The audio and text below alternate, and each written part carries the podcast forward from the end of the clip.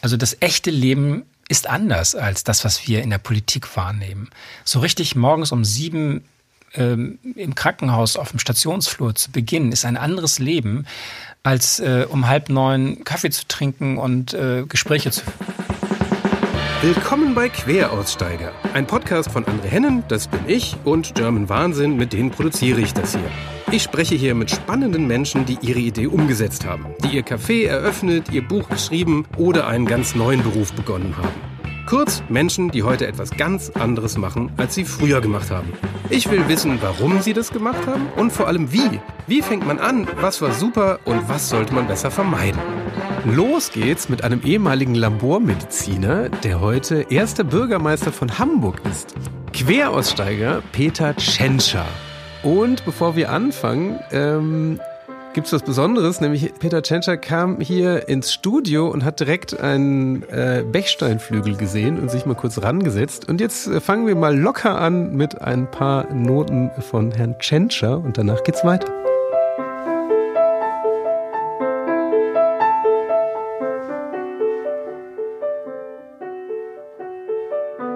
Ja, schön, schön, schön. Genau, wir hatten hier in der letzten Zeit ein paar Kommentare bei dem Podcast, dass hier zu viele Texter und Medienheinis da wären. Deswegen äh, freut mich, dass jetzt, äh, dass wir einen Labormediziner haben, der heute Beamter ist. Oder um es netter zu sagen, im Ernst, ich freue mich sehr, den ersten Bürgermeister von Hamburg hier zu haben. Willkommen, Peter Tschentscher. Hallo. Wobei der Begriff Beamter, den finde ich jetzt ein bisschen ungewöhnlich. Das klingt so nach Behörde und Amt. Ich würde einmal kurz zusammenfassen. Sie waren mal Mediziner und Oberarzt am UKE.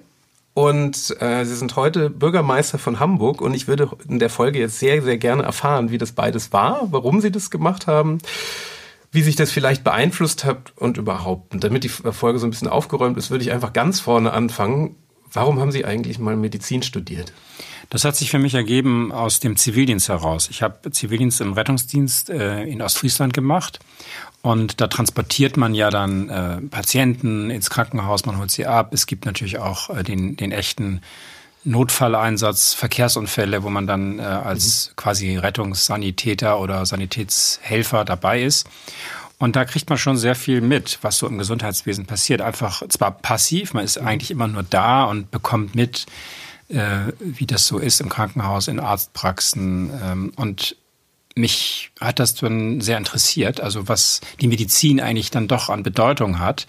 Wenn man das also so wirklich mitbekommt, wenn, wenn ein, ein Unfall passiert und jemand sozusagen lebensbedrohlich verletzt ist, dann ins Krankenhaus kommt, was da alles dann geschieht, was ja auch äh, sehr im Sinne der Menschen ist, dass man Leben rettet und eben auch zur Gesundheit beiträgt. Ja. Das fand ich sehr faszinierend, weil es äh, einerseits ja eine, ähm, eine soziale Aufgabe ist. Es, man hilft ja im Prinzip. Auf der anderen Seite ist es auch eine Wissenschaft. Die Medizin ist ja etwas, was äh, wirklich äh, auch, auch als Wissenschaft gilt und äh, wo Forschung gemacht wird und Behandlungsmethoden vorangebracht mhm. werden. Und diese vielfältige Welt der Medizin, diese sozialen Anteile, das naturwissenschaftliche Element, aber eben auch die gesellschaftlichen Bezüge. Medizin ist ja etwas, was eingebettet ist in ein Gesundheitswesen das hat mich ähm, sehr fasziniert und deswegen habe ich dann entschieden, Medizin zu studieren. Aber warum denn dann eigentlich äh, Labormedizin und nicht zum Beispiel praktischer Arzt oder nur? Auch das hat sich so ergeben. Also ich war ja ähm, im Studium ist man ja sowieso erstmal in allen möglichen Fächern dabei ja. und das Examen ist ja ein einheitliches Staatsexamen. Ich habe dann in meinem praktischen Jahr und ähm, in der Weiterbildung auch viele klassische Medizinerberufe, also Medizinertätigkeiten gemacht. Ich war zum Beispiel auch mal eine Zeit lang in der inneren Medizin im Krankenhaus. Ähm, man bekommt als Mediziner vieles mit, auch im Studium schon. In der, Im niedergelassenen Bereich muss man ja Formulaturen heißt das machen. Also irgendwie ist schon so die Medizin insgesamt ähm, kann man entdecken und dann hat für mich eine Rolle gespielt ähm, die wissenschaftliche Komponente der Medizin und das Diagnostische. Ähm, Medizin ist ja etwas, was am Ende darauf hinausläuft, dass man Behandlungen macht. Ja.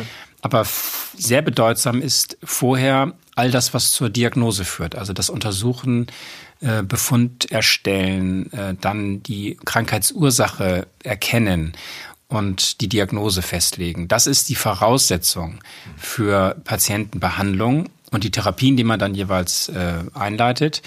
Äh, dazu kommt, dass Therapien kontrolliert werden müssen in ihren Wirkungen, in ihren Erfolgen, Fortschritten. Und all das äh, führte mich zur, zur Labormedizin, die ähm, im Hintergrund, äh, das ist vielleicht den medizinischen Laien und Patienten gar nicht so bewusst, aber im Hintergrund eine enorme Rolle spielt. Also fast alle Diagnosen in der inneren Medizin beruhen auf Laborergebnissen. Äh, eine Behandlung in einem Krankenhaus ist ohne Labormedizin heutzutage gar nicht mehr vorstellbar. Und äh, dieses Fach hat sich auch sehr, sehr äh, schnell entwickelt. Es sind viele neue Methoden entstanden und ich habe ein Stück weit äh, ja, Faszination letztlich entwickelt für dieses diagnostische Feld. Und ich habe auch in einer Zeit in der Labormedizin gearbeitet, in der sie einfach ähm, abenteuerlich sich entwickelt hat. Also wo Dinge plötzlich möglich wurden. Was denn die, zum Beispiel? Naja, man kann zum Beispiel mit Labormethoden, die sind so genau geworden, dass man also ein Stück Zucker im, im Chiemsee, äh, wenn es sich aufgelöst hat, noch nachweisen kann. Es sind viele ähm, neue äh, Methoden entstanden, die einfach zu einer unglaublichen Genauigkeit und ähm, äh, und einer großen Nachweisempfindlichkeit geführt haben. Das heißt, man kann Spuren von Veränderungen in, im Blut, in Körperflüssigkeiten äh, feststellen und daraus dann äh, Ableitungen treffen. Also sagen, eine Erkrankung liegt vor oder kann ausgeschlossen werden oder man kann den Krankheitsverlauf beurteilen. Also man bekommt einen unglaublichen tiefen Einblick in, ähm, in biologische Prozesse im Körper und die haben dann eben auch alle eine medizinische Bedeutung. Und das ist sehr faszinierend. Ähm, es ist ein sehr weites Feld. Und das habe ich dann zu meinem Facharzt und auch äh, in meiner wissenschaftlichen Arbeit und meiner Habilitation sozusagen dann als Schwerpunkt gehabt. Ah, wie muss man sich denn da eigentlich den Arbeitstag, also einen typischen Arbeitstag als Labormediziner vorstellen? Ja, das ist ähm, sicher ein bisschen unterschiedlich, wo man Labormedizin macht. Ich war ja an einer Universitäts Klinik und dort ist die Welt sehr abwechslungsreich. Also da ist auch jeder Tag ein bisschen anders. Dort kommt ja hinzu dann ähm, die Lehre, also das Unterrichten von Studenten, die Vorlesungen, die man hält. Ähm, dann die Forschung als ein wichtiges Element der Universitätsmedizin, wo man eigene Projekte hat, sich äh, äh sozusagen Fragestellungen erschließt, äh, ein bisschen beiträgt zum Fortschritt mhm. der Disziplin. Und äh, das dritte Element ist im Universitätskrankenhaus auch sehr aktiv. Das ist äh, die Beteiligung an der klinischen Behandlung von Patienten. Das heißt, äh, Labormedizin wird auch einbezogen in Konferenzen, in ähm, äh, sozusagen in das Gespräch über Behandlung konkreter Patienten. Also man ist dann im, im Kontakt mit den äh, Stationsärzten, mit anderen Disziplinen und organisiert im Hintergrund eben die eigentliche labormedizinische Arbeit. Das heißt, man ist in einem, äh, ja, in unserem Fall einem sehr modernen Labor zu Hause ja. und äh, betreibt dort die Methoden mit natürlich vielen anderen auch, mhm. um jeden Tag also eigentlich Millionen an Messwerten zu äh, erstellen und das in Befunde zu äh, bringen, die man dann vielleicht auch kommentiert oder Empfehlungen dazu aufschreibt. Also es ist eine praktische medizinische Tätigkeit äh, an der Patientenseite, ja. aber es ist auf der anderen Seite eben sehr ähm, naturwissenschaftlich, chemisch, technisch auch. Mhm. Und diese Verbindung ist sehr faszinierend, dass man aus einer Labormethode heraus, aus einer Laboruntersuchung heraus sehr, sehr relevante Informationen ableiten kann, damit hilft, Diagnosen zu stellen, die vielleicht vorher noch unklar waren. Äh, und das eben auch rund um die Uhr. Es gibt Dinge, die sind äh, lebensbedrohlich und müssen sofort sozusagen durch labormedizinische Untersuchungen auch abgesichert werden. Und äh, insofern ist es auch eine spannende und äh, ja, aus meiner Sicht sehr bedeutsame Tätigkeit im Krankenhaus. Ja, vor allem so als Patient würde ich jetzt, hätte ich jetzt keinen Kontakt mit Ihnen gehabt wahrscheinlich, oder? Auch durchaus dadurch, dass ich äh, gelegentlich mal, nein, also in dem, in dem, in dem Labormedizin, zwischen der Labormedizin und dem Patienten steht ja immer noch der behandelnde Arzt. Mhm. Ähm, aber ähm, deswegen, weil so geht so ein bisschen unter, deswegen. Das stimmt. Das ist im Universitätskrankenhaus äh, aber nicht ganz so getrennt. Es gibt auch dort Bereiche, in denen äh, gemeinsame Konferenzen gemacht werden, wo man auch wirklich Patienten begegnet, wo man dort Blut entnimmt oder eben auch Dinge erläutert. Ein Teil meiner Tätigkeit habe ich dann auch in der Transfusionsmedizin ähm, verbracht. Das sind ähm, ja die Blutspender, die dann äh, zum Blutspenden untersucht werden. Äh, und in diesem Bereich ist man dann fast wie ein, ein Allgemeinmediziner äh, damit beschäftigt, eben zu fragen, ist alles in Ordnung? Und wenn dann irgendwas ist, dann wird das abgeklärt. Das ist dann schon sehr patientennah und wie, wie ein Allgemeinmediziner sozusagen.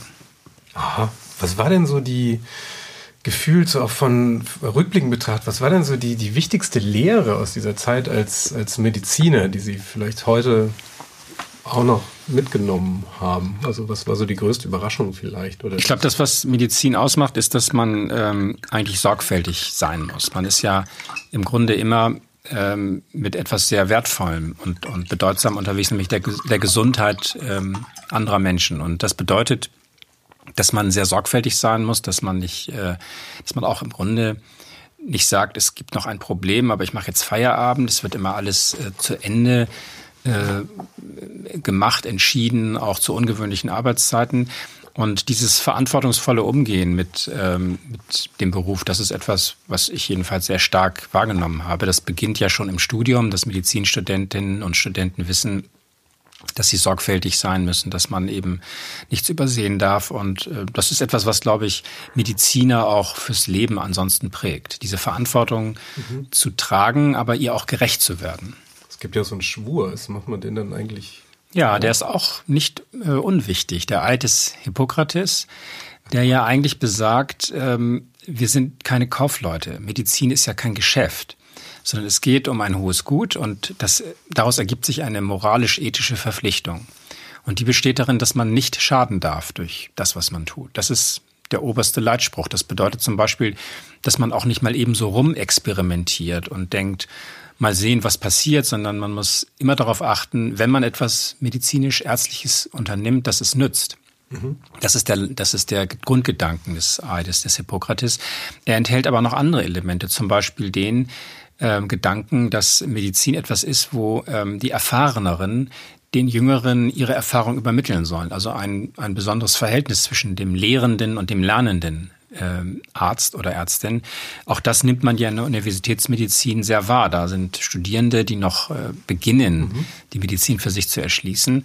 Und ähm, all das steckt auch im Eid des Hippokrates, dass man das ähm, ernst nimmt und ähm, sozusagen seine eigene Erkenntnis dann auch weitergibt. Das könnte man eigentlich mal auf andere Branchen ausweiten, dieses Weitergeben von Informationen auf der ja, das gibt's aber im Handwerk auch. Ein, ein ja, Handwerksmeister ähm, ist ja der Lehrherr im, im, im alten Sprachgebrauch, aber er gibt ja auch ein Stück seiner ja. Äh, Handwerkskunst sozusagen an, an die Lehrlinge, an die Auszubildenden weiter. Dieses Motiv äh, ist ist äh, auch zwischen Eltern und, und Kindern, zwischen Lehrern und Schülern ja etwas, was äh, einfach wichtig ist. Lernen kann man digital und im Internet auch, mhm. aber die Dimension, dass man eine Haltung zu dem Inhalt hat, das äh, wissen wir ja auch im Studium. Also als Student weiß man, wenn ein Professor, eine Professorin eine nicht nur einen Inhalt vermittelt, sondern auch eine Haltung dazu liefert, von der man vielleicht sogar angetan ist mhm. und die man für sich selber auch äh, einnehmen möchte, dann motiviert das auch, dieses äh, Fach zu erschließen und interessiert die Studierenden auch für die Inhalte. Also es geht nicht nur um nackte Information und, ähm, und, und bloße wissenschaftliche Erkenntnis. Es geht auch um die Einbindung, um die Haltung zu diesen Fragen und um die Anwendung solches Wissens. Mhm. Ja, apropos Haltung, äh, wollte noch mal so langsam die Politik, die lief ja tatsächlich, die kam ja nicht plötzlich dazu. Das war ja nicht so ein klassischer Querausstieg, wie jetzt muss ich was ändern, sondern die Politik lief ja währenddessen dann auch immer mit, eigentlich noch vor der Medizin fast. Also und ähm, da wollte ich mal fragen, wie das eigentlich genau anfing. Also warum haben Sie denn damit parallel mal angefangen? Für mich war die Medizin äh, eigentlich immer der, der Gegenstand, also der Hauptlebensschwerpunkt. Äh, ich habe also Medizin studiert mit allem, was man eben an, an Interesse und auch an, an Lebenszeit einbringt. Man macht halt auch Formulaturen in den Semesterferien und das war schon der Haupt. Ähm, Punkt meines Lebens. Ich glaube, Sie müssen mal kurz Fabulaturen erklären. Formulatur ist eine Art Praktikum für Medizinstudenten. Man geht dann quasi wie ein Praktikant ähm, in einer Praxis oder in einem Krankenhaus mit den ähm, dort arbeitenden Ärztinnen und Ärzten mit und darf dann lernen und beobachten und äh, ja, wenn man so will, Praktikant äh, in der Medizin. Und diese ähm, Dinge haben mich genauso äh, beschäftigt wie eben eigentlich alle anderen Medizinstudenten. Ähm, aber ich hatte auch immer Interesse für Politik. Das war schon in der Schulzeit so. Für mich war das dann immer so eine Art Ausgleichssport. Ich habe dann auch gerne mal ähm, äh, ja an politischen Veranstaltungen irgendwie als Gast teilgenommen und dann bin ich zu die äh, auf die SPD gekommen, weil mir Jusos begegnet sind in meinem Stadtteil, die das ja äh, auch als Interesse hatten. Und darüber kam ich dann so ein bisschen mal raus aus der Medizinerwelt, die ja doch sehr einseitig werden kann, wenn man dann nur noch über Erkrankungen und Diagnosen und Behandlungen mhm. und Formulaturen und äh, all das spricht als, als Student, ist das ja auch sehr, sehr eine Welt. Und über diese Jusos, die ich kennengelernt hatte im Stadtteil, in dem ich äh, wohnte, bekam ich dann mit, was die so studiert haben, das waren halt oder eben auch, auch gearbeitet hatten oder welche Ausbildung die gemacht haben. Und dann habe ich im Prinzip auch die Möglichkeit gehabt, mal über die Politik insgesamt äh, mich auseinanderzusetzen. Und das fand ich sehr interessant und auch äh, hat mir auch Spaß gemacht, so mit den anderen jüngeren Leuten äh, an, an Fragestellungen zu arbeiten oder mal das ein oder andere Projekt zu machen. Und dann bin ich in die SPD eingetreten aber auch nicht so mit dem Ziel, ich will da jetzt im Grunde Karriere machen, Politiker werden, sondern es war so eine, ein, war so ein Prozess, der sich ergeben hat. Ja, Sie und, haben ja die, die klassische Ochsentour, wie man die dann immer nennt. Also so ja, aber Ochsentour klingt so nach Mühsal und, äh, und Arbeit und man versucht sich vorzuarbeiten. So war das bei mir gar nicht, sondern ich war dann eingetreten und dann ergeben sich oft Fragen, also oder oder Angebote. Dann wurde zum Beispiel jemand gesucht, der kandidiert für diese Bezirksversammlung, also ein Kommunalparlament in mhm. Hamburg. Und ähm, derjenige, der es eigentlich machen sollte, war abgesprungen und dann fragten alle, ja, wer kann es denn machen? Und dann wurde ich da quasi so fast reingedrängt, will ich nicht sagen, aber ich, mir wurde ge gesagt, Mensch, willst du das nicht machen? Das wäre doch mal was Besonderes. Medizinstudent, warum äh, willst du nicht mal Abgeordneter werden? Und dann habe ich gedacht, ja, eigentlich hochinteressant und ähm, dann habe ich das gemacht, habe dafür kandidiert äh, und habe das dann auch sehr gerne gemacht. Auch das aber nebenberuflich. Das war dann so nach Feierabend um 18 Uhr beginnen dann meine meinetwegen Ausschusssitzung. Und äh, das war alles ein Umfang, der war nicht unerheblich, aber er war so als äh, statt sonstiger Hobbys konnte man das nebenbei machen. Und ähm, dann ist es wie Leute das vielleicht auch im Sportverein wahrnehmen. Man fängt dann an, dann wird man vielleicht noch Kassierer und plötzlich ist man im Vereinsvorstand und irgendwann heißt es jetzt, mach mal einen Vorsitzender und dann wird plötzlich immer mehr daraus. Mhm. Aber ohne, dass man jetzt in dem Moment, wo man da Mitglied im Verein wurde, gedacht hat, hier will ich Vorsitzender werden. Das ergibt sich im Grunde im Laufe der, ähm, der Jahre. Und so war es bei mir dann auch. Irgendwann später war ich Fraktionsvorsitzender dieser ähm, Fraktion in der Bezirksversammlung und dann ähm, nach vielen Jahren habe ich dann be mich beworben um eine Kandidatur für die hamburgische Bürgerschaft. Dann war ich Abgeordneter in der hamburgischen Bürgerschaft und dann kam 2011 der wirkliche die wirkliche Entscheidung. Genau, Dort hat mich der damalige Bürgermeister Kandidat und dann auch Bürgermeister Olaf Scholz gefragt, ob ich nicht in den Senat eintreten möchte. Und das wiederum war mit der Entscheidung verbunden, den Beruf aufzugeben. Das war jetzt vor achteinhalb Jahren, also ich war 45. Und das war für mich der Moment, wo ich dann entscheiden musste, ob ich meinen Beruf aufgebe und hauptamtlich Politik mache. Mhm. Und genau dafür habe ich mich dann entschieden, weil es dann für mich auch sehr, sehr interessant war, ähm, nicht nur aus der Opposition heraus als Abgeordneter im Parlament Politik zu kommentieren oder ähm, ja zu kritisieren als Opposition, sondern auf einmal hatte ich mit anderen in der SPD die Möglichkeit, die Politik dann wirklich so zu machen, wie wir das ja für richtig halten.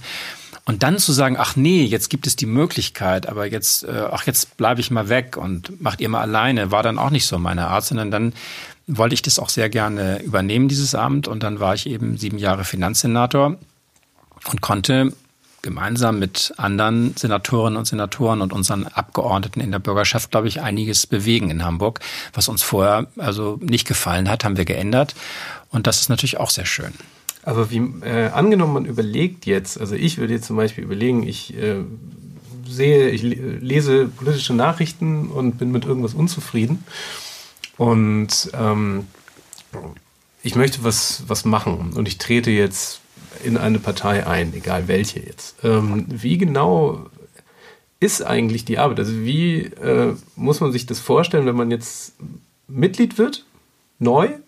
Äh, was macht man da eigentlich genau? Das ist vielleicht in den Parteien etwas unterschiedlich. Ich kann das nur für die SPD sagen. Dort ja, wird man dann Mitglied in einem Ortsverein oder in Hamburg nennt man das einem Distrikt. Mhm. Dort sind andere Mitglieder, die sich treffen, äh, auch unterschiedlich, manchmal einmal im Monat. Es gibt dann einen Vorstand, der eine Tagesordnung aufstellt, wenn zu einer Mitgliederversammlung eingeladen wird. Und dann ist es eine Mischung. Oft äh, geht es um organisatorisches, manchmal müssen ja Mandate vergeben werden äh, für die nächsthöhere Ebene, muss was gewählt werden. Aber oftmals besteht eben diese Distriktsarbeit auch darin, dass äh, Dinge besprochen werden. Jeder Distrikt hat ja einen Stadtteil, in dem er dann äh, zu Hause ist und dann kann es sein, dass dort eine kommunalpolitische Frage besprochen wird. Ähm, dann kann es sein, dass dort Dinge erörtert werden, die für Hamburg insgesamt relevant sind oder dass man zum Beispiel eine bundespolitische Frage bespricht, weil ja jede Parteieinheit, jede Parteigliederung dann auch Einfluss nehmen kann auf das, was Delegierte auf Bundesparteitagen oder auf Landesparteitagen machen. Man wird also einbezogen erstmal in die in die, in die Erörterung von politischen Fragen. Und ein Stück weit ähm, kann man dann ja auch Einfluss nehmen auf das, was der Parteidistrikt dann dazu sagt, was vielleicht deren Vertreterinnen und Vertreter auf der nächsten Ebene sagen. Und so wird man Teil eines äh, politischen Meinungs- und Willensbildungsprozesses. Das ist ja eigentlich das, was Parteien tun sollen. Sie sollen zur politischen Willensbildung beitragen. Und wenn man dann ähm, da drin ist und äh, es wieder dazu kommt, dass vielleicht ein Vorstandsmitglied gewählt werden soll oder ein Delegierter auf einer anderen Ebene, dann kann man sich eben auch darum bewerben. Und dann ist man in einem weiteren Umfang nochmal einbezogen. Und so ergibt sich dann äh, entweder eine Entwicklung, wo man mehr Verantwortung bekommt oder es gibt ja auch viele, die sagen, ich mache das gerne, ich diskutiere gerne mal mit, ich bin auch gerne dabei, ich unterstütze auch die Ziele, aber ich will jetzt nicht noch zusätzliche Ämter übernehmen. Das gibt es auch viel. Leute, die einfach dabei sind, äh, auch wichtig sind, weil sie einfach helfen, aber die jetzt nicht sagen, ich möchte da mehr übernehmen. Und deswegen ist das eine Entscheidung, die man dann selber trifft, gemeinsam natürlich mit anderen. Man muss ja auch dann immer Unterstützung bekommen, wenn man äh, gewählt werden will. Und dann ergibt sich das. Also ich kann nur empfehlen, es mal auszuprobieren. Und dann merkt man ja so, wie die Stimmung ist, wie diejenigen sind, die da dabei sind. Ich kann für mich nur sagen, für mich war es ähm, sehr schön, auf Menschen zu treffen, die so ähnliche Sichtweisen erstmal haben, die ähm, äh, Themen auch unterschiedlich ähm, oder in ähnlicher Weise in ihrer Bedeutung einschätzen. Also in der SPD versammeln sich ja doch dann eher viele, die zum Beispiel sagen, wir sehen eine, eine ähm, auch eine historische Verantwortung unserer Partei darin, darauf zu achten, dass ähm, dass, es, dass es solidarisch zugeht, dass man Leuten, die von Haus aus vielleicht weniger Chancen hat, mehr Möglichkeiten einräumt, dass man stärkere Unterstützung gibt für diejenigen, die eben nicht von sich aus äh, ökonomische oder sonstige Stärke haben, dass man also dieses Solidarprinzip in die, in die Gesellschaft trägt. Das ist in der SPD sehr, sehr weit verbreitet, eine gemeinsame Klammer. Und ähm, deswegen bin ich eben gerne Mitglied der SPD geworden und bin es bis heute, weil es so äh, ähnliche Haltungen sind, die sich dort ähm, äh, zeigt. Und in dieser Haltung beurteilt man dann auch die unterschiedlichen praktischen Fragen, die sich ergeben. Wie geht man denn da, also gerade als ungeübter Politiker, also ich sag mal neuer Politiker, äh, wie geht man da eigentlich mit der Kritik um? Also ich als äh, Nicht-Politiker denke, äh, habe zum Beispiel totale Hemmung, mhm. in eine Partei zu gehen, weil ich überhaupt keine Lust auf diese, äh, allein diese ganze Aggressivität auf Twitter hätte ich schon gar keine Lust ja. drauf. Ja, das war jetzt vor 30 Jahren oder vor über 30 Jahren, als ich eintrat, noch nicht so. Aber es ist tatsächlich so, in dem Moment, wo man sich in eine Partei begibt, bekennt man sich ja auch ein Stück weit zu dem, was die Partei ausmacht und was sie so für grundlegende Ziele verfolgt. Und das kann auch dazu führen, dass man am Arbeitsplatz oder im, im privaten Bereich plötzlich gesagt hat, du bist doch in der SPD, das ist doch gerade unmöglich, was ich in der Zeitung gelesen habe, warum macht ihr sowas? Das heißt, man steht ein Stück weit dann sowohl im positiven Sinne wie auch in, in negativen Situationen für diese Partei. Das ist aber genauso, wenn Sie sich einem Verein oder einer mhm. Kirche anschließen. Sie sind ein Stück weit Teil des Gesamten. Und das hat Vorteile, äh, weil man Dinge ja auch, auch für sich selber annimmt und sie auch mitvertreten will. Aber es hat auch oft äh, natürlich negative Seiten. Nie ist es so, dass man mit allem einverstanden ist, was eine große Organisation macht. Und deswegen ist es ein bisschen auch Team Geist, den man braucht, um Mitglied einer größeren Partei zu werden. Ähm, aber mich hat das jetzt nicht so stark gestört. Man kann sich ja auch erlauben, mal in der einen oder anderen Frage zu sagen, das stimmt, diese Kritik teile ich selber. Aber es ist ja jetzt kein Grund, gleich zu sagen, die SPD insgesamt äh, lehne ich ab. Das ist aber genauso, wenn Sie Mitglied der Kirchen sind. Also da wird ihnen auch oft vorgeworfen, was die Kirche im Nationalsozialismus gemacht hat. Wie kannst du Mitglied einer Kirche sein, die das und das zu verantworten hat? Ja. Das ist ja auch berechtigt in der Kritik, aber auf der anderen Seite gibt es auch ähm, deswegen ja eine kritische Auseinandersetzung mit der eigenen Vergangenheit, mit der Rolle der Kirchen vom Mittelalter bis, äh, bis in den Nationalsozialismus. Gibt es immer viele Dinge, die man dort ähm, letztlich ja auch vorwerfen kann. Aber wichtig ist, dass man die, die positiven Botschaften für sich wichtig findet und dass man natürlich selbstkritisch ist, aber eben sich trotzdem bekennt zu dem, was man für richtig hält. Und das geht in größeren äh, Institutionen eben erfolgreicher, als wenn man immer so alleine vor sich hin krümelt. Ja, Sie werden eben 30 Jahre, sind ja tatsächlich 30 Jahre SPD-Mitglied schon. Ich glaube schon länger, ja. 30 habe ich schon, ja. Oder war äh, die S-Position, zumindest die ich gefunden hatte. Aber die, ähm, was ich meinte, ist, wie, wie hat sich das tatsächlich, das ist eigentlich eine spannende Frage, wie, wie, wie hat sich das denn insgesamt verändert? Also auch mit der, da kam ja die ganze Digitalisierung dazwischen. Ja, das hat sich natürlich sehr stark geändert. Früher war es ja wirklich so, es gab ähm, wenige Fernsehprogramme es grad, gab gerade mal so, als ich Mitglied der SPD war, war das ja gerade so, da ging es gerade los mit dem Privatfernsehen und den zusätzlichen Radioprogrammen. Die Medienlandschaft war sehr viel äh, übersichtlicher. Es gab ein paar Zeitungen, es gab das erste, zweite, dritte Programm, Internet gab es gar nicht. Wenn man sich informieren wollte, war es hochinteressant, äh, dann plötzlich äh, zum Beispiel bei einer Parteiversammlung zu sein, wo dann ein externer äh, Referent eingeladen war, also ein, ein, ein Minister oder so. Und dann erfuhr man Dinge, die man sonst eigentlich gar nicht so erfahren konnte. Und man konnte auch auf eine andere Weise ja mal mitreden, während äh, heute haben wir durch die digitalen Methoden ja, jeder kann ja seine Position ins Internet hinausbrüllen, wenn er will. Und ähm, früher war es, glaube ich, alles ein bisschen ähm, sortierter und eingeschränkter möglich, sowohl was die Informationsmöglichkeiten angeht, was aber auch die Frage angeht, ob man sich öffentlich äußert. Also mhm. früher war der Klassiker, es wurden ähm, Flugblätter verteilt oder äh, das wurde an der Uni ja gemacht oder wir haben eine Stadtteilzeitung richtig gefertigt. Äh, ich weiß nicht, alle zwei Monate gab es eine Ausgabe, der hieß der Mühlenkamper. Und dann stand da drin, was so im Stadtteil passiert, was man für Meinungen hat, einfach äh, als Medium, um äh, sich zu äußern. Heute macht das keiner mehr. Heute gibt's eine, oder selten. Ja. Es gibt dann eine Homepage, da kann man Sachen drauf verkünden, wenn man will. Und jeden, der, den es interessiert, der, der kann sich das dort ansehen. Also die Dinge haben sich geändert. Früher waren Parteien dann wirklich auch ähm, eine Organisation, in denen man sich informieren konnte oder in, über die man dann auch nach außen hörbar wurde. Und heute ist die Welt halt viel differenzierter geworden. Deswegen ähm, ist ja auch unabhängig vom klassischen redaktionellen Journalismus und dem klassischen Politikgeschäft äh, ist ja ganz viel jetzt auch äh, an Bewusstseinsbildung möglich, äh, also die, die daran vorbeiläuft, was, was redaktionelle Medien machen oder was Parteien sagen. Also die Welt ist umfassender, komplexer geworden. Aber das bedeutet nicht, dass Parteien einen kleineren Auftrag haben, sondern eigentlich ist ihre Bedeutung umso größer geworden, weil je, viel, je, je vielfältiger Informationsmöglichkeiten sind, umso mehr, glaube ich, gibt es auch äh, die Notwendigkeit zu reflektieren, also darüber nachzudenken, das zu sortieren.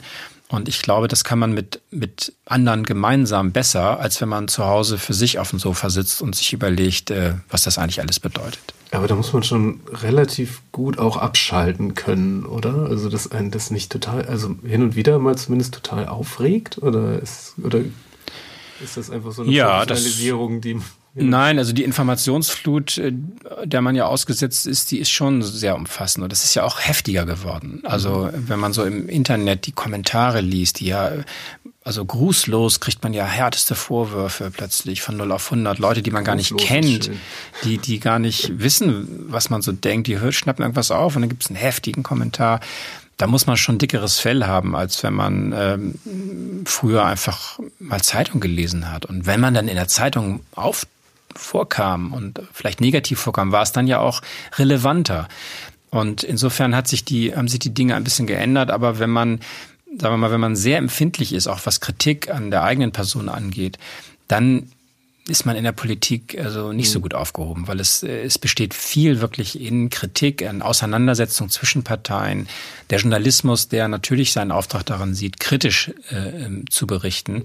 Und deswegen darf man jetzt nicht so ganz zart beseitigt sein, wenn man ein politisches Amt übernimmt. Das ist ganz interessant, weil das, glaube ich, der gefühlte Maximalkontrast zu Ihrem Beruf als Mediziner, der eigentlich eher so, so zurückgenommen, ganz ja, wobei das ist da tatsächlich so. Ich habe, ich sage immer, als ich 1900, ähm, also 2011 aus dem Beruf des äh, Mediziners am UKE, also am Universitätsklinikum, in den Beruf äh, Senatsmitglied und damit Politiker ge gegangen bin, bin ich im Sozialprestige sozusagen von der einen Seite der Skala, also von den sehr hohen Zuspruchs- und, und äh, Respektwerten, die man als Arzt im weißen Kittel im, im, im Universitätsklinikum hat, ähm, an die ganz untere Skala gewandert, weil Politiker hatten auch damals schon ja eher so einen zweifelhaften Ruf, was, was Seriosität und Glaubwürdigkeit und ähnliches anging. sitzt ein Werber äh, gegenüber. Das ist, äh, ja, das ist, es war sehr krass. Also auf der einen Seite war man sehr äh, akzeptiert und ja. respektiert und in der Politik wird man eben genau vom Gegenteil her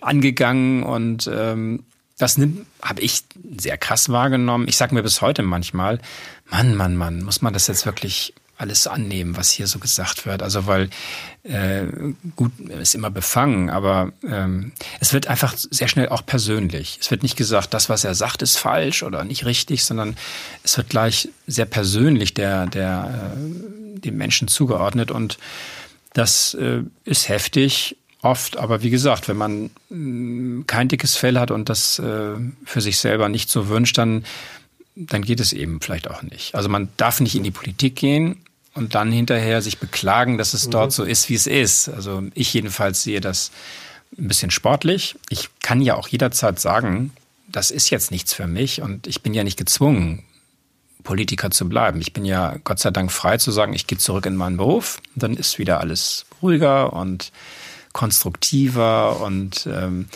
in der Bewertung dessen, was man macht, ist es in einem normalen Beruf meistens fairer. Also wenn Sie in einem normalen Beruf einen Erfolg haben, dann ist das oft äh, objektiver, auch äh, messbar und anerkannt. Und in der Politik können Sie viele Probleme gelöst haben und im Hintergrund vieles also jetzt als Senatsmitglied gut geregelt haben und nach außen hin wird es entweder gar nicht deutlich oder es wird vielleicht missverständlich und, und dadurch plötzlich zum Vorwurf gemacht. Mhm. Da habe ich subjektiv manchmal das, äh, das Gefühl, ähm, ja, die Welt ist ungerechter. Also man hat sich bemüht, hat auch viel Einsatz gezeigt. Eigentlich hat man das Gefühl, jetzt könnte mal die Stadt Danke sagen, dass wir ein Problem gelöst haben. Und dann gerät es irgendwie in ein schiefes Licht durch eine kluge Kritik von irgendwem und dann wirkt es äh, subjektiv sehr ungerecht. Auf der anderen Seite sage ich immer, es gibt auch Fälle, da kriegt man Lorbeeren, die man nicht verdient hat. Da ist irgendwas gut gelaufen, obwohl man gar nicht viel dazu beigetragen hat. Plötzlich steht man gut da. Mhm. Und deswegen sage ich immer so für mich selber, ach, das hält sich so die Waage. Ähm, dann muss man auch mal hinnehmen, dass man das Gefühl hat, also das ist jetzt ungerechtfertigt in der Kritik. Was hat eigentlich damals Ihre, Ihr Umfeld dazu gesagt, als dieser, als dieser Bruch war 2011? Also als es wirklich auf, hier ist jetzt die Grenze zwischen Medizin und Politik. Ja, also viele meiner Kollegen haben gesagt, was, warum machst du sowas? Ich meine, du verdienst hier gut Geld und gut. das ist doch alles, du, was soll sowas? Also ja. viele konnten das natürlich aus meiner, meine Berufskollegen gar nicht so richtig verstehen. Und ich habe dann immer gesagt, nein, mich hat es schon immer interessiert und ich bin da reingewachsen und ähm, ich habe dann ja auch meine, mein Arbeitsverhältnis gekündigt, habe meinen Beruf, also am UKE, mein, meine Stelle richtig aufgegeben. Und da haben wirklich viele gesagt, warum? So eine, so eine unbefristete Oberarztstelle, das ist doch eine super Sache. Und aber klar, es war, wenn man so will, auch persönliche Risikoentscheidung, weil äh, man weiß ja dann auch nicht, wie lange sowas funktioniert. Aber ich habe das mit Freude und Überzeugung getan, habe es bis heute nicht bereut. Aber wer in der Medizin wirklich verankert ist und diesen, diesen politischen Impetus nicht hat, der findet das wahrscheinlich dann eher merkwürdig und ähm, hätte es für sich selber anders entschieden. Ich habe auch seitdem immer wieder von meinen Kollegen, na, wann ist denn, wann, wann kommst du denn zurück? So, wann machst du wieder was Anständiges so ungefähr? Da habe ich aber immer sehr selbstbewusst gesagt, also eigentlich ist es so, wie ich mir das vorstelle und es kann jederzeit sein, dass man aus der Politik auch wieder ausscheiden muss oder das auch selbst entscheidet. Ähm, und dann bin ich ja zurück in meinem Beruf. Ich habe ja meine Facharztbezeichnung, meine Facharztausbildung und meine, also alles, was man braucht, um mit Habilitation und ähnlichem in, in, in der Medizin tätig zu sein. Ich fühle mich da also jetzt noch nicht so auf einer, in einer Lage, wo ich das nicht mehr könnte. Ich habe mich auch fachlich immer ein bisschen weiter orientiert, so dass ich das Gefühl habe, äh, ich bin immer noch, wenn ich also nachts geweckt werde und gefragt werde, was ist dein Beruf? Würde ich spontan immer noch sagen Arzt. Und äh, Medizin ist meine berufliche Welt. Ähm, aber ich bin eben jetzt tätig seit äh, fast neun Jahren in der Politik als äh, zunächst Senator und jetzt als Bürgermeister. Und das hat ein paar Parallelen übrigens zur Medizin. Ja. Es gibt nämlich ähm, den Spruch eines sehr berühmten Mediziners und Pathologen Virchow, der gesagt hat, Politik ist weiter nichts als Medizin im Großen.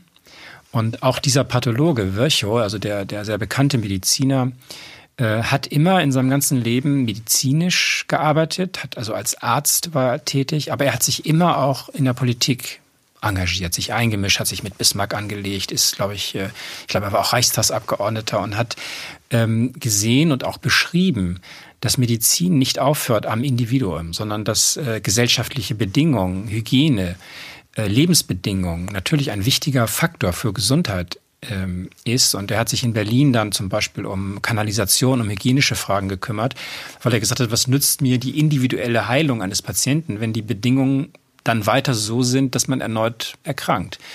Und diese Bezüge zwischen der Medizin und der Politik oder der Gesellschaft im weitesten Sinne, ähm, die fand ich natürlich auch immer spannend. Und ähm, Rudolf Virchow war einer, der das quasi für mich immer so ein bisschen als Person auch verkörpert hat. Was ist denn jetzt so die wichtigste Lehre eigentlich aus dem Job als Politiker? Also was man so, wenn Sie jetzt gucken, die neun Jahre so als hauptberuflicher Politiker, was ist so dieses, diese eine Erkenntnis, die da vielleicht rausgekommen ist? Also erstmal würde ich sagen, es lohnt sich, in die Politik zu gehen. Man, wenn man, wenn man weiß, welche Ziele man verfolgt, kann man viel erreichen. Ich bin jetzt, ich bin natürlich befangen, aber ich finde schon, dass sich Hamburg in den letzten neun Jahren, in denen ich Mitglied im Senat war, dass sich dort sehr vieles positiv entwickelt hat. Was ich so als Arbeitsprinzip sowohl in der Medizin wie auch in der Politik gelernt oder für mich als wichtig wahrgenommen und, und ja, als Überzeugung gewonnen habe, ist, man muss gründlich sein. Mhm. Ähm, in der Medizin geht es schon im ersten Semester so, dass man immer gesagt bekommt, Achtung, ähm, ein Symptom, was genau gleich aussieht, kann ganz unterschiedliche Ursachen haben. Also bevor du dich festlegst und sagst, es ist diese Erkrankung und das tue ich, musst du untersuchen, Befunde erstellen, Diagnosen, Diagnostik treiben, damit du sicher bist, was ist die Krankheitsursache.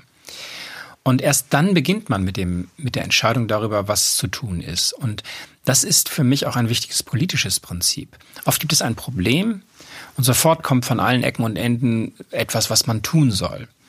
Für mich hat sich immer sehr bewährt, erstmal zu hinterfragen, was ist die Ursache des Problems? Ich stelle sehr oft Fragen und äh, informiere mich nochmal weitergehend über das, was äh, mir präsentiert wird, weil sich oft herausstellt, dass bei genauerem Betrachten die Dinge sich plötzlich doch anders darstellen und man die Ursachen nur dann findet und damit auch die wirkliche Möglichkeit, etwas, ein Problem zu lösen oder es eben auch grundlegend in Zukunft besser zu machen, wenn man vorher sehr analytisch und klar überlegt hat, was äh, liegt dem zugrunde. Und das bedeutet, dass man eben manchmal auch Dinge, die jetzt im Mainstream liegen, nicht tun darf. Also wenn man weiß, etwas ist sehr populär und trotzdem wirkt es eigentlich in dem Sinne nicht, wie man es annimmt, dann darf man es auch nicht veranlassen. Man muss ein Beispiel? Ja, sicher, wenn wir, wenn wir jetzt sagen, äh, nehmen wir mal das Beispiel, äh, der Verkehr läuft nicht, weil die Straßen sind eng und es gibt zu viele Autos. Jetzt könnte jemand auf die Dinge, dann müsste die Straßen verbreitern. Und da würde man sagen, ja, das ist, das ist jetzt eine Scheinlösung, weil mhm. äh, das ist ja schon seit Jahrzehnten immer gemacht worden, aber es wird am Ende wird es nicht dazu führen, weil wir einfach äh, in so einer Millionenmetropole zu eng aneinander vorbeikommen müssen, als dass wir jetzt alle mit dem Auto unterwegs sein müssen. Also ist der logische Schritt zu sagen, wir unterbinden jetzt nicht den Autoverkehr. Nein, das äh, wird auch in Zukunft nötig sein, dass wir Straßen haben, in denen also vor allem E-Autos fahren. Aber wir müssen uns einmal klar machen, überall auf der Welt funktionieren solche Metropolen, Millionenstädte nur dadurch, dass wir eben äh, leistungsfähige Schnellbahnen haben, also U-Bahnen und in Hamburg S-Bahnen, die einen großen Teil der Mobilität der Menschen äh, sozusagen abarbeiten. Unter der Erde, sehr effizient, sehr schnell, zuverlässig. Und deswegen, wir tun auch dem Autoverkehr etwas Gutes und vermeiden Staus, wenn wir jetzt stärker auf dieses Erfolgsrezept, mhm. nämlich U- und S-Bahn-Bau setzen. Und das hat dann auch mittel- und langfristig die Wirkung, dass wir im oberirdischen Straßenraum alle miteinander besser klarkommen. Der Radverkehr, die Fußgänger und die, die dann noch Auto fahren wollen oder müssen. Aber diese lange Zeit der Analyse, also um ein Problem zu verstehen, ist dann nicht gerade in der Politik extrem anstrengend, dass dann ständig verlangt wird nach also quasi am selben Tag noch irgendwelche News fabriziert werden? Für, ja, das gibt es leider auch. Man wird oft gehetzt. Ähm, ich, ich sage immer auch in meinem Umfeld, bitte lasst mir mal einen Tag Zeit. Ich möchte das mal einmal überlegen, durchdenken, gibt noch ein paar Fragen zur Beantwortung. Aber manchmal ist die Lage auch die, man muss entscheiden. Auch das ist ja in der Medizin so. Also wenn jemand äh, akut keine Luft bekommt, so, da kann man nicht sagen, ach, ich kümmere mich mal morgen drum, sondern man muss auch in, in, in der Medizin oft spontan etwas sofort entscheiden. Und dann ähm, kommt einem Erfahrung zugute und, ähm, und äh, wie soll ich sagen, entschlossenes Handeln, das auch, das braucht man in der Medizin, das braucht man dann auch in der Politik. Aber es gibt eben viele Dinge, die sind nicht so, dass man sie sofort entscheiden muss, sondern da ist es gut zu sagen, das äh, prüfen wir nochmal hier und da und äh, dann wird es sortiert äh, analysiert das Problem und dann entschieden. Also man muss beides können, sowohl in der Medizin wie in der Politik. Ähm, bei den sofortigen Entscheidungen, bei den Dingen, die man quasi aus dem Bauch heraus sagen muss, und das passiert natürlich im Amt eines Bürgermeisters auch zehnmal am Tag. Es sind ja ganz viele. Fragen, die ganz kurzfristig aufkommen, wo man auch ad hoc sagen muss, so muss es weitergehen da hilft einem dann doch die Erfahrung, hm. die Kenntnis der Themen im Allgemeinen und manchmal auch eine Art Intuition und Bauchgefühl. Ich weiß bei vielen Akten schon auf der ersten Seite, wie sie am Ende ausgehen, weil äh, Konstellationen immer wieder ähnlich sind. Und deswegen gehört es zu einer, zur guten Politik auch, dass man nicht vom ersten Tag an sagt, ach, ich weiß ja alles, ich kann alles, sondern dass man sich rantastet. Ich war sieben Jahre Finanzsenator, bevor ich in das Bürgermeisteramt ähm, gewählt wurde. Und das hat mir sehr geholfen, dass ich einfach schon viele Zusammenhänge, Behördenabläufe, äh, Themen kannte, äh, die jetzt mir auch helfen, einfach mal spontan zu sagen, halt, das machen wir anders, das kann ich jetzt wirklich schon ad hoc sagen. Aber es gibt immer wieder neue Fälle, neue Konstellationen, wo ich dann schon auch einfordere, dass ich Zeit bekomme, dass ich nochmal sage, bitte prüft nochmal etwas. Da darf man sich dann auch nicht hetzen lassen, weil auch das ist eine Lehre in der Medizin. Ein Fehler, den man einmal macht, der ist schwer oder nur mit großen Mühen äh, wieder rückgängig zu machen. Der Aufwand, den eine, die Korrektur eines Fehlers ähm, auslöst, mhm. der ist viel, viel höher, als wenn man von vornherein sich eben Moment die Mühe macht, es richtig zu entscheiden. Also Fehlerkorrektur sind sehr viel aufwendiger, als keine Fehler zu machen.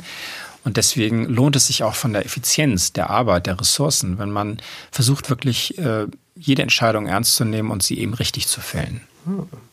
Wie sieht eigentlich dann genau Ihr Arbeitsalltag jetzt als Bürgermeister aus? Also was, wie, Sie gehen morgens zur Arbeit und dann passiert? Nein, jeder, jeder Tag ist natürlich anders. Also manchmal fahre ich morgens als, oder werde ich morgens abgeholt und fahre ins Büro, aber oft eben auch nicht. Ich bin ja auch sehr oft gar nicht in Hamburg, sondern in Berlin.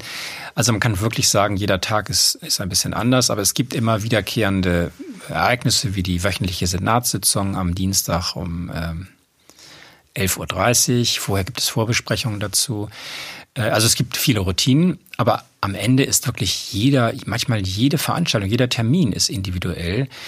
Äh, und zwar deshalb, weil die Menschen und die Stadt so vielfältig sind. Also selbst wenn ein Ereignis eigentlich immer gleich ist, ist es nicht immer gleich, weil man immer auf neue Leute trifft, auf, äh, ja, auf andere Konstellationen, auf andere Probleme und Themen. Und insofern ist dieses Amt wirklich enorm vielfältig. Und das macht auch die Freude aus, mit der ich das wahrnehme. Es ist wirklich kein langweiliger Job, weil diese Stadt so unglaublich vielfältig ist und weil Menschen so unterschiedlich sind, wie sie sind.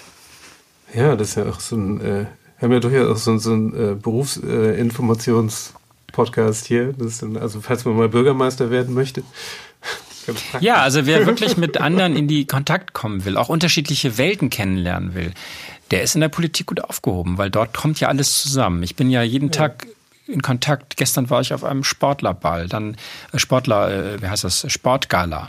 Da sind natürlich Spitzensportler aus verschiedenen Disziplinen und äh, kriegen Preise. Einen anderen Tag bin ich in der Kultur unterwegs. Dort ist eine Premiere eines Theaterstücks oder ähnliches oder ich bin im Konzert. Dann in der Wirtschaft. Wir sind ja eine wirtschaftsstarke Stadt. Viele Unternehmen haben Themen. Das heißt, äh, Politik ist wirklich äh, die ganze Bandbreite des Lebens und Wer also daran Freude hat, nicht nur in seinem eigenen Bereich, in seinem eigenen Beruf und seiner eigenen, Neudeutsch sagt man ja, in seiner eigenen Blase unterwegs ja. zu sein, sondern wer in Kontakt kommen will mit anderen, mit anderen Sichtweisen, Einschätzungen, der ist in der Politik gut aufgehoben, weil er trifft auf alles. Wird man dann nicht ein bisschen verrückt, dass man sich dann nicht jedes Mal äh, komplett vorbereiten kann? Also wenn ich jetzt drei ja, wobei, unterschiedliche Sparten das stimmt, das ist sehr vielfältig, aber ich versuche trotzdem jeden Termin individuell äh, für mich zu erschließen. Ich auch wenn ich zum Beispiel jetzt kurz vorher noch irgendwo hinfahre, die, die letzten 20 Minuten Fahrzeit nutze ich, um mich noch einmal einzudenken. Wo komme ich dorthin? Was, was ist der Anlass? Äh, worum wird es gehen? Welche Informationen brauche ich, um, um dort orientiert zu sein? Weil ähm, das wünschen schon Leute, dass äh, man, man soll jetzt als Politiker kein Alleskönner und Alleswisser sein. Aber Interesse zu haben und vorbereitet zu sein, das ist schon eine Wertschätzung, die man sozusagen dem Problem oder eben dem, dem den Menschen entgegenbringen sollte, wenn man dort irgendwo hinläuft. Ich bin sehr ungerne unvorbereitet, äh, empfinde das auch, wenn ich das bei anderen wahrnehme, eher als unhöflich, ähm, denn äh, viel Engagement steckt ja auch von, von Dritten in solchen Begegnungen zwischen dem Bürgermeister und einer Institution. Und dort finde ich äh, Vorbereitung wichtig und es hilft mir auch, dann äh, aus dem Termin auch was wieder mitzunehmen. Also wenn ich dort vorbereitet mit Fragen dann äh, bin, dann bekomme ich Informationen und Einsichten, die ich ohne diese Fragen ja nicht bekommen hätte. Das heißt, die Vielfalt äh, der Politik besteht ja gerade darin, dass man äh, viele Eindrücke mitnimmt, vielleicht auch Botschaften senden kann, aber in dem Moment, wo ich selber rede und Botschaften sende, bin ich nicht auf Empfang und bekomme nichts mit. Und deswegen ist für mich auch immer wichtig zu überlegen, was ist, was interessiert mich an dieser, äh, an diesem Termin oder an der, äh, an dem Verein oder an dem Thema. Ähm, und in dieser Fragenhaltung ähm, wird dann auch oft deutlich, dass ich interessiert bin, was Menschen sich schon wünschen. Die wollen wissen oder sie wollen die Gewissheit haben, dass die die politische Entscheidung treffen, ein Interesse haben für ihre Sichtweisen und sie wenigstens kennen. Ob man die immer berücksichtigen kann und alle Probleme lösen kann, ist eine andere Frage. Aber ich habe sehr oft das Gefühl, dass Leute sagen, oder die Erfahrung, dass Leute sagen, ich weiß, sie können das jetzt nicht lösen, aber ich will, dass Sie das wissen und wenn Sie mal was tun können, dann sollen Sie wissen, ich sehe das so und so. Bei uns in unserem Stadtteil müsste eigentlich diesmal passieren. Sie können nicht zaubern, aber Sie sollen es wissen. Das ist so eine Haltung, die ich oft spüre, dass mhm. ähm, wir ja keine Regierung sind oder keine Politiker, wir sind ja keine Diktatoren, die unsere Vorstellungen äh, gegen den Widerstand von anderen durchsetzen, sondern wir sind ein bisschen im Auftrag sozusagen der Bürgerinnen und Bürger unterwegs. Das ist, wenn man so will, sind unsere Auftraggeber. Und das muss ein Wechselspiel sein, zu erfahren, äh, was wünschen sich und was sind, was sind Sichtweisen in, in Hamburg für mich als Bürgermeister. Das ist wichtig für mich. Und umgekehrt nutze ich natürlich auch ähm, solche Begegnungen damit, meine Botschaften und meine Einsichten zu nennen, auch zu erklären, warum wir Entscheidungen so oder so treffen, weil wir natürlich dann auch wieder auf Akzeptanz und auf Willensbildung in unserem Sinne angewiesen sind. Aber nimmt man das dann mit oder gibt es ins Team weiter oder wie groß ja, ist das? Ja, sehr viel. Ich, am liebsten lasse ich mich auch begleiten noch von Mitarbeitern, die dann äh, Fragen mitnehmen können, weil manchmal ist es so, es dringt so vieles auf mich ein, dann werde ich auf zehn Dinge angesprochen und dann kann ich mir das so schnell gar nicht alles merken.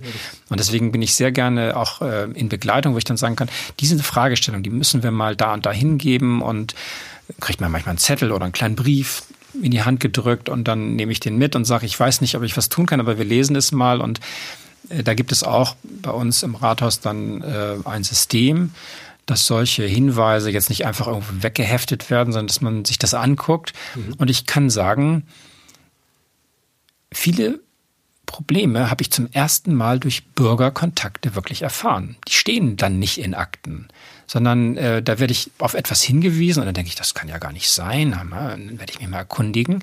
Und es ist nicht selten so gewesen in den letzten zwei Jahren, dass ich wirklich einen, einen, einen, einen Widerspruch oder ein Problem, das wir als Stadt haben, zum ersten Mal aus solchen Bürgergesprächen und Kontakten erfahren habe.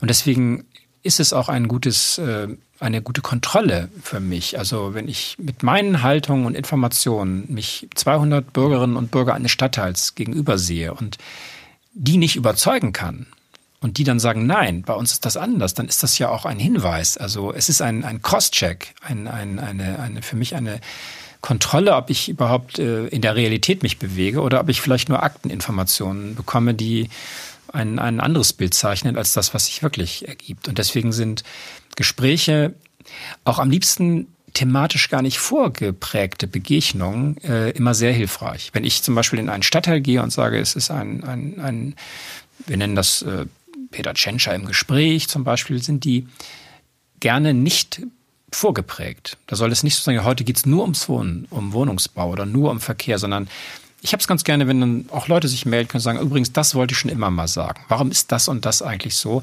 Daraus ergeben sich dann interessante Bezüge oft. Mhm.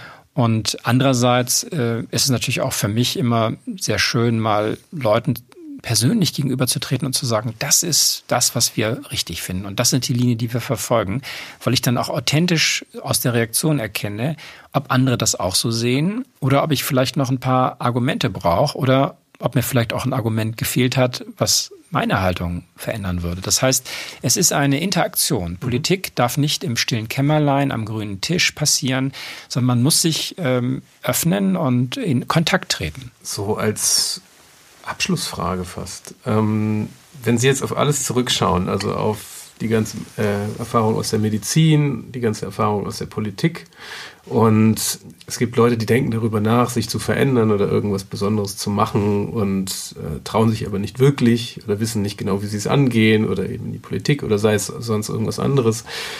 Was könnten Sie denen nochmal so als großen Lebensweisheit äh, mitgeben? Also für mich, ich kann ja nur für mich sprechen. Für mich ist Politik kein Beruf. Mein Beruf ist die Medizin.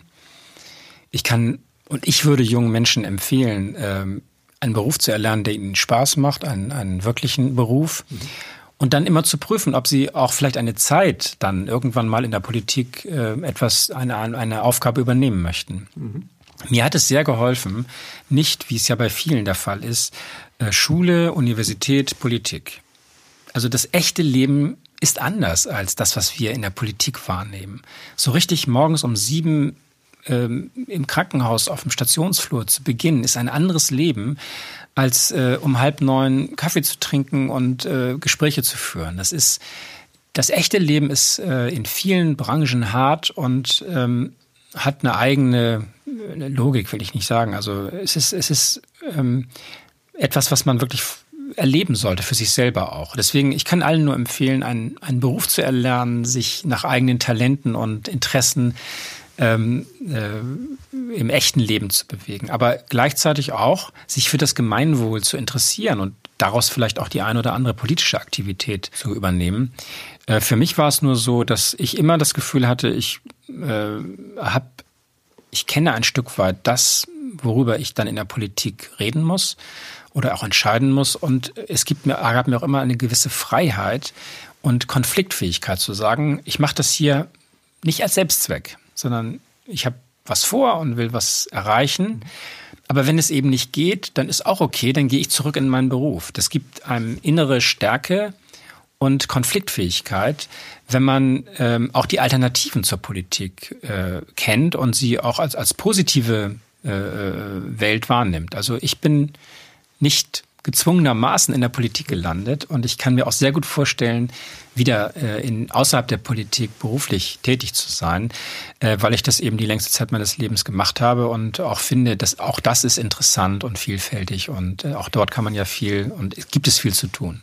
Insofern, meine Botschaft ist, an junge Leute, interessiert euch für Politik, kümmert euch aber auch um, einen, um eure berufliche Grundlage. Und wenn ihr dann irgendwann mal in die Politik geht, ist das eine super Sache. Aber man darf das nicht als Selbstzweck sehen und äh, darf das nicht als auswegslose Karriere nehmen, sondern mhm. das ist immer Ambition und äh, Engagement, auch im Interesse, im, im Interesse des Gemeinwohls äh, und nicht nur für die eigene äh, Lebensgrundlage oder Karriere. Tolles Schlusswort. Vielen Dank. Das war eine große Freude, Sie hier zu haben. Ich danke Ihnen fürs Gespräch. Das war Queraussteiger für heute. Ich bin André Hennen und sage German Wahnsinn vielen Dank. Falls ihr Verbesserungsvorschläge habt, schreibt uns gerne auf Facebook oder Instagram. Also bis nächste Woche.